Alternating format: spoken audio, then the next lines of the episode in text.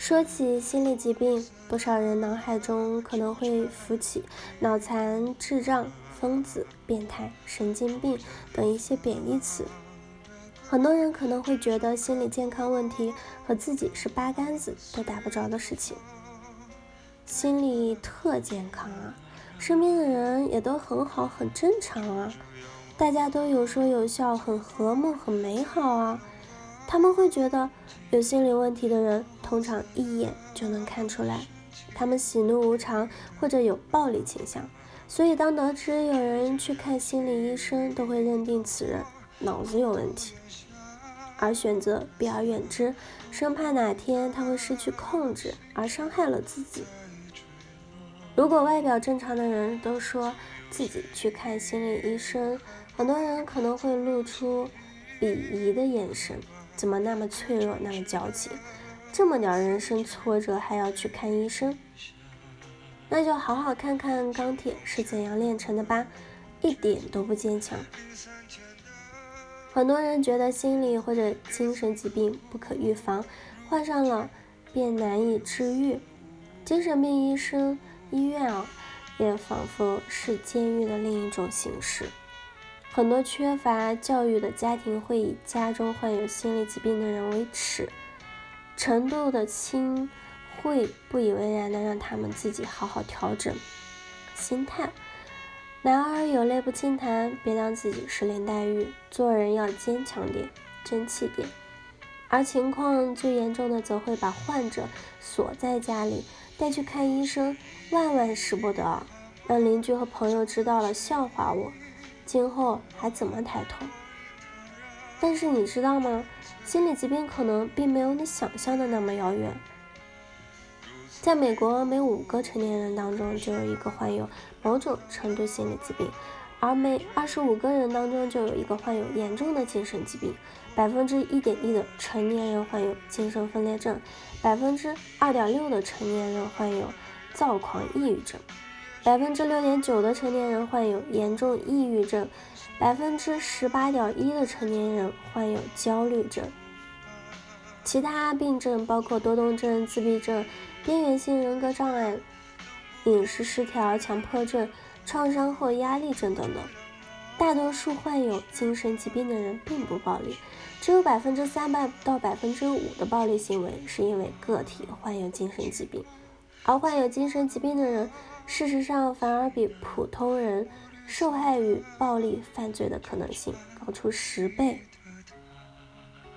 很多患有心理健康问题的人，工作效率高，旁人是很难一眼看出他们有病的。患有心理疾病的人，并不代表他们心理素质差、不坚强，原因可能是生物因素、基因、身体疾病、大脑病变等，或者生活经历。比如创伤、丧亲、意外事故、身心虐待，很多心理健康问题是可以预防的。就算不幸患上，经过正确的治疗，也是能够不同程度的改善，甚至治愈的。然而，在美国，只有百分之四十四的成年人和百分之二十的青少年接受了应有的治疗。即使在美国这样一个思想相对开放、心理健康教育和医疗相对发展完善的国家，大家还是无法彻底消除对心理疾病的偏见。美国尚且如此，心理健康教育和医疗发展相对还在早期阶段的中国，情况就可想而知了。著名英国医学期刊《柳叶刀》曾在。二零零九年发表研究，估计中国大约大约有一亿七千三百万人遭受精神疾病，而百分之九十二的人从未接受过专业的治疗。对敢于进行心理咨询的少数人，很多人也会刻意的隐瞒自己进行过咨询的事实。真希望国家能对心理健康重视起来，加强这方面的教育和医疗资源。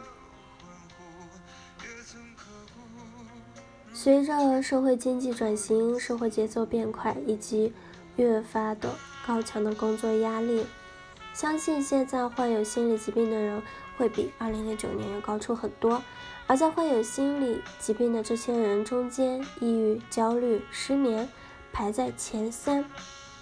不同于重性的精神疾病的生物遗传性病因，抑郁、焦虑、失眠很多时候是由于环境因素造成的，比如长期的不良情绪积累。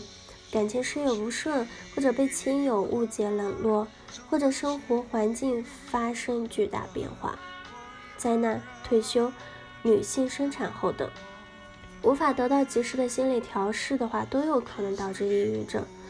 患上抑郁症的人中，百分之十五会选择自杀，百分之七十的人曾出现过自杀的想法。我们知道，明星中啊，不少都因为抑郁症离世。三毛、陈琳、张国荣、乔任梁，令喜欢他们的人震惊及惋惜。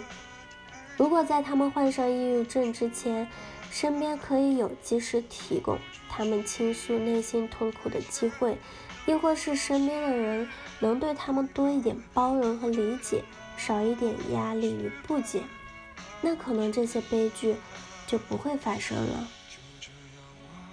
好了，以上就是今天的节目内容了。咨询请加微信 jlct 幺零零幺，或者关注微信公众号“甘露春天微课堂”收听更多内容。